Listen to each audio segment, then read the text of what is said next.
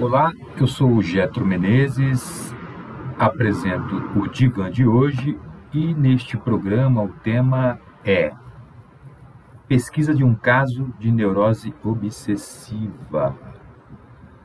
Vamos falar um pouco sobre um caso do Freud, é o famoso caso do homem dos ratos, né? E aí a gente vai trazer os detalhes dessa, dessa análise do Freud, que eu acho que é interessante para nós também entender, entendermos um pouco mais sobre o que ocupa a mente de um neurótico obsessivo. Muitas das questões que ocupam a mente do neurótico obsessivo, a gente também tem um pezinho ali na cozinha, certo? Vamos entender um pouco mais sobre isso, só que antes eu peço para que você divulgue, compartilhe, acesse as nossas redes sociais. Eu tenho uma página no YouTube que eu sempre coloco um vídeo novo. O vídeo mais recente eu estou falando sobre por que eu mudei de profissão após 25 anos. Né? Uma questão que várias pessoas me fazem, né? Ah, por que, que você saiu da área de meio ambiente, cara? Pô, você estava tanto tempo, dava aula, trabalhava na prefeitura e blá, blá, blá, blá, blá, blá, blá, blá, blá. Pois é, né? Uh, só quem passa pela, pela situação sabe o que realmente move, né, movimenta ele, motiva ele a tomar determinadas decisões que às vezes demora para ser tomada, né? Foi o meu caso. Bom, sobre essa questão, né, da análise e a pesquisa de um caso de neurose obsessiva, Freud fez isso para porque foi um dos primeiros casos dele nessa que ele que ele se empenhou mesmo em conhecer profundamente a neurose obsessiva, a ponto de levar isso até para para as conferências, os encontros ali entre os psicanalistas, para trazer detalhes sobre o comportamento e tal, o funcionamento de uma mente uh, que é ocupada por uma neurose obsessiva. Né? Esse camarada é o camarada dos pensamentos, como diz o, o professor Mário Alvarez, né, da, da psicanálise descolada, né, no curso bacana que eu fiz lá, ele fala isso, o neurótico obsessivo é o cara do pensamento, né, todo tipo de pensamento o tempo todo e tal. E aí ele também, é, na análise do Freud, ele percebe que esse paciente, ele, ele tinha um grande medo, né, um terrível medo, né, de que algo pudesse acontecer ao pai, ou à namorada e tal. E ele sempre vai trazendo esses dois componentes, pai e namorada. Tal. E, e aí ele também percebe que ele tinha esses impulsos repentinos, né, que como se fosse uma ordem que vinha de dentro dele, dos mais variados tipos de impulso e pensamento, né. Ele se forma em direito, ele não, não, não tinha uma vida sexual ativa, ele passa a ter a sua primeira relação com 26 anos de idade, e desde criança ele vinha sofrendo com esses pensamentos e tal, que ocupava a mente dele, que dava, dava gerava esse conflito interno, esse desconforto e tal, né? Ele inicia a análise com Freud, ele pergunta o valor, né? Todo, todo é, ético em relação aos compromissos e tal, né? Quanto o senhor vai cobrar tal, por sessão? Como é que eu pago? Não sei o quê. Ele fala, ah, vou cobrar 70 conto. Ele fala, ah, 70 florins por 70 ratos. Então ele sempre fazia essa ligação entre rato, sujeira, dinheiro, e a gente vai ver bastante dessas coisas daqui para frente. E esse camarada ele sofria também com temores absurdos e tal, né? E o Freud é, fez com que esse caso se tornasse emblemático para ele e tal, e ele passa a fazer anotações e levar isso para o grupo de psicanalistas da época para mostrar um caso que ele, na verdade, foi o cara que criou, que apresentou, que trouxe detalhes sobre a neurose obsessiva que nenhum outro especialista da área de psi havia feito isso. Né? Antigamente era considerada as mais diversas, uh, se tinha os mais diversos diagnósticos sobre um, uma neurose obsessiva, mas não se falava neurose obsessiva. Foi o Freud que trouxe esse tema. Bom, Durante a relação dele com o paciente, o que ele exigiu foi o seguinte: me fale tudo que vier na sua cabecinha, mesmo que para você não tenha o menor sentido. Isso é associação livre, né? Que foi a forma de tratamento que o Freud adotou para esse caso. Falou, cara, me fala tudo, tudo que vier na sua cabeça. Mesmo se não tiver sentido, se você achar que é desprezível, que não tem importância, que é besteira, fala, fala, fala, fala, fala, fala o que vier, porque a partir daquilo que você falar, a gente vai fazer a tua análise, certo?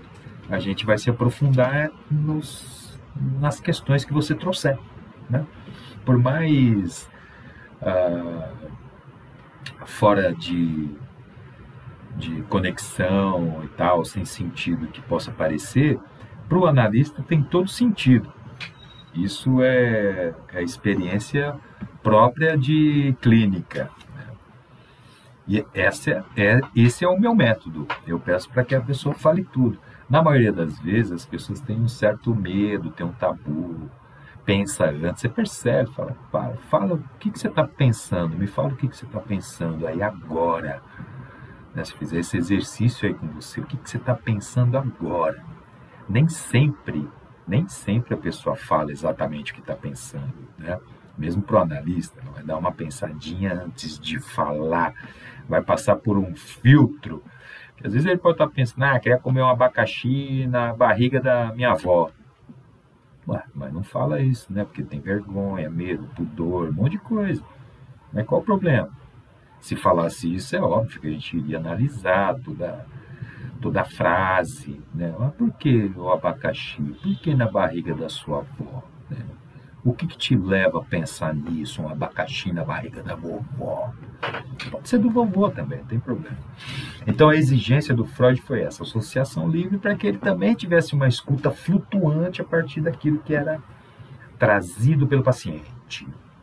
Esse cara, e ele, ele era atormentado desde criança por esses impulsos criminosos e tal. E ele encarava desde criança a vida de uma maneira diferente, ele pensava demais. E aí ele tinha um amor incondicional pelo pai. Meu pai era, meu pai era um amigo, cara, sempre foi. A gente a gente falava de tudo. O, o, meu pai era fogo, cara. Carregava até uma foto dele na minha carteira. Olha aqui, Freud, a foto dele. Olha que lindo que ele era, tal. É, mas só que a gente não falava sobre uma coisa, que eu, eu acho que era sexo, mulher e assim por diante, né? E esse camarada, ele, ele desde criança, ele passa a ter contato com as governantas da casa, ele queria dormir com as governantas, ele espiava a governanta, ele com seis anos de idade já tinha uh, ereções, ele fala isso na análise, né? ele fala sobre é, queimar de desejo para ver a menina se trocando. E aí o Freud faz a ligação entre essas ereções e a curiosidade dele, né? Ele, ele pensava que os pais sabiam que ele estava que ele estava fazendo, né? Bom, e aí vamos lá. Ele até fala, né? Eu tinha a impressão que os meus pais estavam, estavam sabendo o que estava acontecendo ali, que estavam ligados à culpa do cidadão, né? E ele tem um pressentimento que se ele continuasse com esses pensamentos, algo de ruim poderia acontecer, né? A, a, ao pai, por exemplo. Né? E ele também pensava na morte do pai, ele sentia culpa, né? um temor de que algo acontecesse a esse pai que já estava morto, ele sentia medo pelo pai.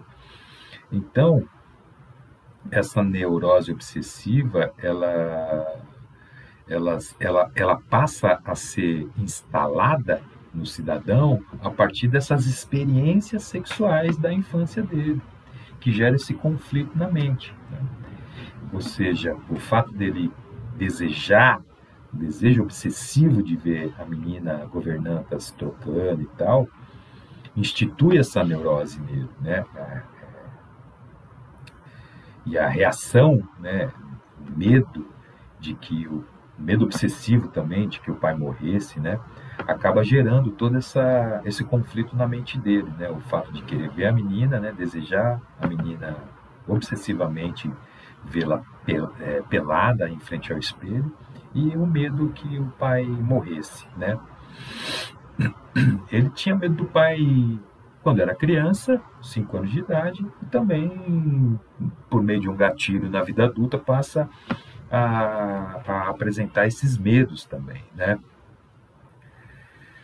E esse cara ele fazia com muita facilidade uma, uma transição, né, transferência do pai para um capitão que ele teve contato, um capitão, tenente, não sei muito bem agora, fazia para o Freud, fazia para a namorada, para o irmão. Né? Então, ele sempre transferia a agressividade dele em relação ao pai para uma outra figura, né? seja ela quem fosse. E até o Freud acabou entrando na dança. E aí vamos mais aqui para frente. Uh, tem, tem uma cena que ele que esse cara, por exemplo, ele, ele, ele recebe uma encomenda pelo correio e aí a menina do correio paga o frete para ele receber e depois ela cobraria tal. Só que ele cria maior história, cara. Ele cria tudo, tudo uma bagunça na cabeça dele só para não ter o contato com a garota. Olha que coisa maluca. Eu não sei se a gente pode chamar isso de covardia. Ele mesmo chama que se considera um covarde por não conseguir decidir o que fazer. Né? E aí ele cria uma história. Bom, eu vou fazer o seguinte para pagar a menina. Eu dou o dinheiro para um, um soldado X lá, né? Aí esse cara pagaria um outro que levaria o dinheiro até ela e ela receberia esse dinheiro. Então é pagar um para pagar o outro, para o outro pagar a menina, para pagar todo mundo e ficar tudo pago bagunça do cacete. Podia ir lá e falar assim, ó, oh, garota, obrigado por ter pagado aqui para mim, tal o dinheiro do frete, quanto foi e tal. E ele se sentiu um covarde desde criança, né? E, e essa é uma, uma das questões que a gente escuta bastante na clínica, né? Eu sou uma farsa, eu sou covarde tal. Mas isso tudo a gente vai desfazendo, né? encontrando qual é a ligação que tem com o passado da pessoa, para que ela também viva melhor. Esse é o objetivo da psicanálise. Né? Bom, aí o Freud, num determinado momento da, da análise, saca uma coisa, ele dá uma, o, o paciente dá uma pista. Ele fala assim, provavelmente, né, o, o, o Freud diz, né, provavelmente ele soubesse que a, que a moça do correio é, pagou o frete para ele. Por que, que ele não falou sobre esse, essa cena, né, esse fato? Mas aí, num momento da análise, ele fala: Ah, não eu paguei a moça, eu enviei o dinheiro uh, pelo correio. Opa, e o Freud, atento nessa questão, ele escuta isso. E aí, o que, que ele queria esconder? Por que, que ele não admitiu antes que a moça havia pagado esse frete para ele? O, o que levou esse cara a esconder esse fato e escapar no momento da análise ali? Por isso que o analista tem que estar com a orelha em pé, cara. Não tem que ficar preocupando em anotar o tempo todo que estão falando. Anota depois, né? Então, o que, que ele tem que fazer? Ele tem que estar ali ligado. É atenção flutuante. Isso é uma regra de ouro para o atendimento, né? Você fala tudo que vier à sua mente, eu escuto também tudo que vier e vou fazendo aqui as minhas conexões e ligações e tal. E esse cara cria essa estranha obsessão sem sentido, né? Segundo Freud que é rato, pai, namorada, o dinheiro do, do, do, do, tenente, do coronel lá, a dificuldade de tomar decisão, medo, a dúvida, a culpa, o amor, o ódio, tudo isso envolvendo a vida desse cidadão. O pai dele morre com uma doença X lá, e ele não acredita, fala, não, não é possível, meu pai, não sei o quê. E aí, anos depois disso, ele começa a se sentir um criminoso porque ele estava ausente ali no, no, leito de morte do pai. E o, e o Freud diz para ele o seguinte: a gente precisa aí criar uma, uma conexão entre tudo isso que você está falando, né? Ah, a gente precisa ligar essa história da reprovação, da culpa, da autocensura ah, com a, com, com a verdadeira causa de tudo isso, né? esse sentimento de, de reprovação, de culpa e autocensura, a gente tem que encontrar a raiz disso, porque o Freud ainda, ainda diz a ele, né? todos os sentimentos são possíveis de explicação por quem os sentem. Aí ele, ele no momento, Freud tenta uh, falar sobre a causa possível dessa neurose. Né? E ele, o paciente, fala: para mim, a causa é eu estar ausente no leito de morte do meu pai. O Freud achou isso errado. Falou: não, é muito simplista. Não é só isso, isso aí é o que está na cara. A gente quer a verdadeira causa, que é aquela experiência desconhecida que está alojada aí no seu inconsciente. Vamos tornar ela inconsciente e a gente estabelece essa ligação correta do caso, né? E aí, né, ele, ele, ele até entra nessa questão de que uh, a sensação de ser criminoso em relação ao pai, se ela pode ser justificada. E o Freud fala para ele que sim, tem algum motivo aí que a gente ainda desconhece. Até porque nesse ponto, nesse momento do tratamento, ainda era muito recente, talvez ele não entendesse essa ideia do Freud. E aí ele, ele mesmo né, não, não compreende que poderia ter sido a causa poderia ter sido as excitações dele de criança e tal, mas mesmo assim ele fala, mas tudo bem, se isso for verdade, como é que, como é que isso pode me ajudar, né? E o Freud fala para ele desses sentimentos ocultos no, no, no inconsciente dele, que sempre uh, atormentava ele.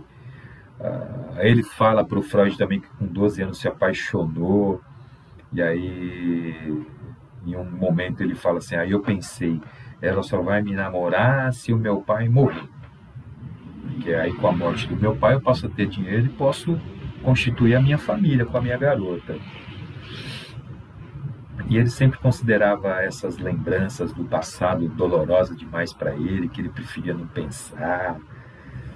Uh, ele, até, ele até faz uma suposição do tipo: uh, se, ela, se o meu pai morresse, eu casaria, mas no fundo eu não queria. Né? Aí o Freud, fala para ele: mas o senhor queria sim, como que não queria? Você desejou por três vezes que ele morresse, como é que você está falando que não queria? Claro que você queria. Inconscientemente você desejou a morte do seu pai, cara. E aí o Freud fala: o temor é um desejo reprimido. Desejou a morte do pai inconscientemente e se sentiu ansioso, com medo e culpado. E é o Freud ainda diz a ele: tenho que acreditar no oposto que você está me dizendo.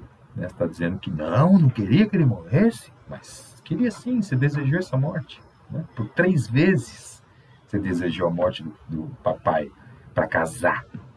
Né? E aí esse amor pelo, pelo pai suprimia o ódio que ele também sentia por tudo isso, por o pai atrapalhar a, a experiência sexual dele desde criança, né? O, de permitir que ele se casasse com o amor da vida dele, que era a mulher que ele desejava e tal. Ele até fala que, pô, eu, eu amava essa garota, mas não como a governanta. Eram desejos sexuais normais que eu tinha por ela, que foram inibidos pela experiência da infância. E o pai é considerado empecilho entre ele e os objetos de desejos sexuais desse cara aí. O Freud ainda diz isso para ele. E aí ele, o, o, Freud fala: você odiava o seu pai por isso, desde criança. Fala, não, eu o amava. Amava, mas odiava. Qual o problema? Isso é tão comum. A gente só não aceita até um determinado momento que a gente não compreende isso, mas é normal. Na verdade, você não vai sentir amor por alguém que te impede. Vai ficar com raiva, com ódio, na é verdade. E o pai reprimiu isso. E aí ele reprime o ódio dele e enterra antes dos seis anos de idade. Né? Tentou matar o irmão. Eu, eu falo pro irmão, ah, põe a cara aqui na espingarda, olha aqui no furinho da espingarda. Ele, o irmão olha, ele atira, só que não rolou nada. O irmão tá vivo, não sei se está vivo ainda hoje, que se foi em 1800 e pouco, mas já deve estar tá morto, né? Mas não pelo tiro, pela idade mesmo. Aí ele também se culpa em relação a isso, né? Uh, com cinco meses de tratamento, Freud vai dizendo que ele lentamente vai compreendendo essa história toda de hostilidade com o pai e tal, apesar de negar né, uh, a hostilidade contra o pai, mas lembrar da hostilidade contra o irmão, lembrar da hostilidade contra a namorada. Depois, num determinado momento, ele passa a ter hostilidade até pelo Freud. Então, no fundo, no fundo, era uma questão a ser, a ser compreendida ali, né? Uh, aí tem presente nele esses componentes né, dessa batalha amor e ódio, queria que uh, o pai morresse, queria que o pai não morresse, ele queria que a menina uh, também vivesse, mas também queria que ela morresse. Tem a cena da pedra. Assista o filme, cara, é bem legal. É, tá disponível no YouTube. O Homem dos Ratos tem dublado em português, também tem em inglês. E eu não sei se tem francês, alemão, japonês, mandarim, não sei, não sei. Mas eu, eu assisti dublado em português, que é a única língua que eu entendo, certo? E aí ele tinha esse desejo de causar o mal e o desejo de proteger, o antagonismo, né?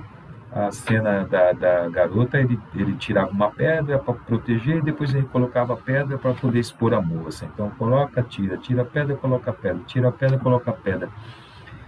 E aí durante a sessão, Freud vai observando várias cenas. Ele também passa a ser hostil com, com o Freud né? Ele transfere para a figura do Freud esse pai que ele, que ele odiava, mas amava ao mesmo tempo, assim como o Freud. Né? Tanto que ele procurou o Freud para fazer análise, para resolver os babados dele, os conflitos internos da mente. Uau! Uh, o neurótico obsessivo ele tem essa característica, né, que é a transferência para o analista. Ele vai viver no consultório as experiências que ainda estavam enterradas no seu inconsciente. E aí, seis meses de tratamento, ele fala da mãe. A mãe queria que ele se casasse com uma prima rica. Aí ele tem um sonho com com a filha do Freud, mas que no fundo não era filha do Freud, o Freud interpreta e fala, não, essa, essa minha filha que você está vendo aí, meu camarada, é a sua prima rica. Né? Você está transferindo para minha filha essa, essa cidadã aí que você que você uh, que, a, que, os seus, que a sua mãe, os seus pais gostariam que você casasse. E ele faz um escândalo com Freud e tal, e aí o Freud dá uma breve análise sobre o sonho também. Ele vê no sonho tinha cocô de vaca, né, estrume de vaca, ele associa isso a dinheiro, sujeira. Beleza, você o Freud fala assim, você está interessado não é nos bonitos olhos, é no dinheiro, com base no sonho que ele trouxe. E aí, vamos lá. E o Freud dá essa entre... Eita! interpretação, interpretação. O estrume de vaca é um símbolo do dinheiro, também representa sujeira, disse o, o paciente, logo que o Freud estava explicando. Dinheiro é sujeira, uma coisa desprezível, também é uma coisa que deseja, porque sempre foi a necessidade do dinheiro para se casar que o fez querer ver seu pai morto. Isso motivou ele. E ele fala para o Freud: o senhor me noja. E o Freud fala para ele: por que você está me transformando no pai que quer que case com a prima rica? Olha como a psicanálise é um barato além do, do, do padrão da sociedade. Né? Qualquer outro lugar que, que, que se fale isso, se não for numa análise, se não for num processo de análise, vai soar um pouco estranho, não é verdade? O cara falar isso pro, pro médico, cara. O senhor me enoja. Porra, é óbvio que ele está transferindo para a figura do médico o pai dele. Né? Só fazendo análise para você perceber esse tipo de coisa. E o Freud diz para está zangado, cara. Né? E, e esse é o gatilho que trazia de volta todo o conflito na mente desse cidadão. Ele deveria bancar o desejo dele, devia permanecer fiel à menina que ele amava, que era Gisela, a quem amou, né? ou devia se casar com a prima rica, como seu pai queria. Ele não soube decidir. Isso é uma, é uma característica da, da neurose obsessiva, a tomada de decisão. Né? Demora para tomar uma decisão. E aí, nessa, nessa dificuldade dele tomar a decisão, para tentar evitar esse problema, né, de bancar o desejo dele pela Gisela, quem ele amou, ou casar com a prima rica que os pais queriam, ele ficou doente. Não podia trabalhar, porque não queria trabalhar. Ele leva nove anos para se formar em direito. Se o Freud ainda fala para ele, se tivesse formado no tempo, casaria com a prima rica, mas não queria. E leva esses nove anos para se formar. Então vamos lá. O Freud ainda fala aqui. Né? São os dois lados do seu relacionamento inconsciente entre o amor e o ódio, expresso em um ato obsessivo isolado. O amor trabalhava até tarde para agradar o pai. O ódio se masturbava para ser pego em flagrante pelo pai quando era criança. Isso fica atormentando a cabeça do adulto. É muito, cara, é muito louco. Só fazendo para ter ideias. Você vai perceber coisas que você faz que não é do adulto, é da criança. E ele transferiu o tempo todo né, essa figura do pai para o Freud e tal. Ele falou em um momento que ele apanhava do pai, ele gritava na clínica. Em um momento ele fala, né, uma, uma fala do pai dele: esse menino ou será um, será um grande homem ou será um criminoso. E aí ele passa a ter essa, ser atormentado por esse sentimento, né, esses pensamentos criminosos desde criança, esses impulsos criminosos que ele falou no início, né? E aí durante o tratamento, tal, toda a explicação, todo o cuidado, todo o preparo para poder trazer, uh, é, devolver para o paciente aquilo que ele está falando, né? E aí, com o tempo, ele vai compreendendo que o pai que ele amava, ele também odiava. Ele reprime esse ódio aos seis anos. E esse ódio ele vem reaparecer na vida adulta, como culpa e uma neurose obsessiva. Uma culpa sem sentido, sem motivo, não é verdade? E uma neurose obsessiva, por conta daquilo. Né? Talvez a morte do pai, a lembrança dele, algo que motivou ali e tal fez com que isso retornasse. E aí nessa luta de 10 meses, né, é, foi o momento ali que o Freud entendeu que se deu para que ele para que ele compreendesse essa essa essa parada, né, essa relação do amor e o ódio em relação ao próprio pai. E aí o que que o Freud vai depois falar sobre rato e dinheiro, né? O dinheiro o dinheiro para se casar, o motivo de ver o pai morto, o dinheiro, a sujeira, desprezível. E ratos são a mesma coisa. Né? Uh, o, Freud, o, Freud, pergunta, mas por que, que você tomou aquela surra do seu pai? Ah, porque eu mordi alguém. Que ele mordeu uma das governantas, né? E aí o Freud vai falando para ele que no rato esse paciente tinha uma imagem viva dele mesmo. E aquela eu não sei se eu falei aqui da crueldade que o capitão contou para ele, do castigo corporal, de colocar um cara pelado de barriga para baixo com uma, um balde na bunda e, na, e dentro do balde ratos, né?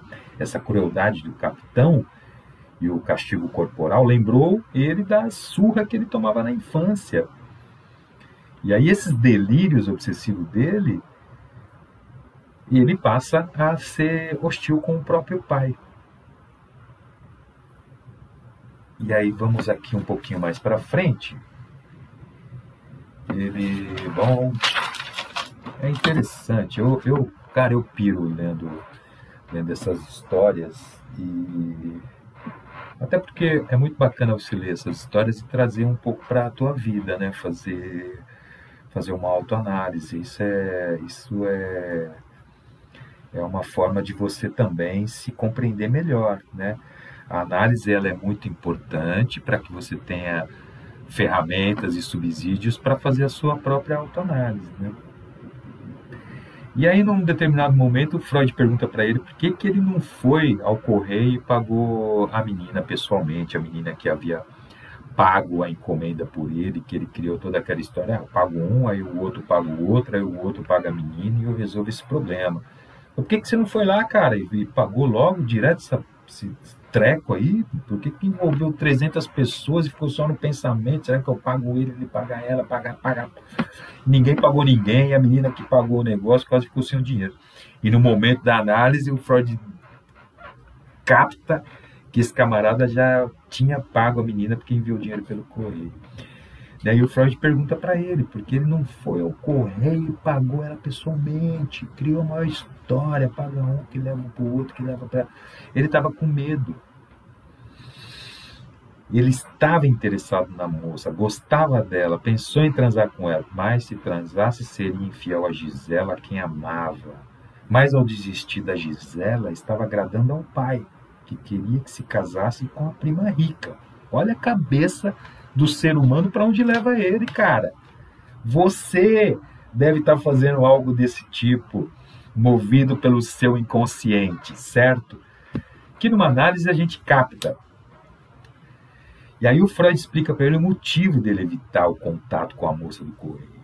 Né? Suprime o fato que, de, que devia a moça, porque lembrava conflitos penosos conflitos que o despedaçaram desde o início da instalação da neurose obsessiva. Ele não sabia se continuava a obedecer ao pai ou se devia se manter fiel à mulher que amava. Olha o conflito do cara. Porra, eu amo meu pai, então eu não vou fazer aquilo que eu vou desagradar a ele. Mas por outro lado, eu odeio ele porque eu gostaria de ter feito isso. E o que é melhor fazer, cara? Viver nesse conflito maluco ou fazer aquilo que você quer? E aí o Freud fala uma coisa, abre aspas, a mente do neurótico obsessivo é como uma árvore que espalha seus galhos em todas as direções. Mas, seja qual for a folha que o analista tomar, ela sempre seguirá o caminho da raiz causadora do mal. Fecha aspas, Freud. Então, 11 meses de tratamento, o conflito amor-ódio chega a uma solução aparente. A crença do. Isso Freud dando o diagnóstico. A crença do paciente de que seu pai ficou entre ele e os seus desejos sexuais, mas, quando o ódio reprimido por seu pai foi revelado, o conflito entre o amor e o ódio ficou resolvido e a importância de sua personalidade normal foi restabelecida. E assim termina o programa de hoje. É, espero que, que, uh, que faça algum efeito na sua vida, que você, que você possa tirar um proveito, assim como eu tiro de cada leitura dessa. Fazer esse exercício da associação livre é muito importante. Se você teve um sonho, se você teve um sonho, anota o sonho, logo que acordar. Pô, tive um sonho essa noite, caramba, sonhei que, sei lá, eu tava num lugar, aí tinha duas pessoas, aí, sei lá, cara, sei lá, sei lá. Um tinha cara de abacaxi, mas eu sabia quem era, saca? Esse sonho, onde a pessoa muda de cara, de voz, não sei o quê, mas você sabe quem é. Anota, anota, né? Beleza, ok. E vai destrinchando esse sonho a pessoa que estava, a cena, o abacaxi, vai destrinchando item por item, vai associando cada, cada cena dessa ao seu inconsciente. Né? O que, que vem na minha mente quando eu lembro dessa pessoa? Pô, a gente teve um problema, a gente combinou fazer tal coisa junto, aí eu não fui, pô, sempre que ela me chama eu nunca vou, não sei o que, blá blá blá. Sei lá, eu tô aqui pensando agora sobre isso. Mas vai pensando, vai tentando entender, vai tentando se compreender melhor a partir de você mesmo. Né?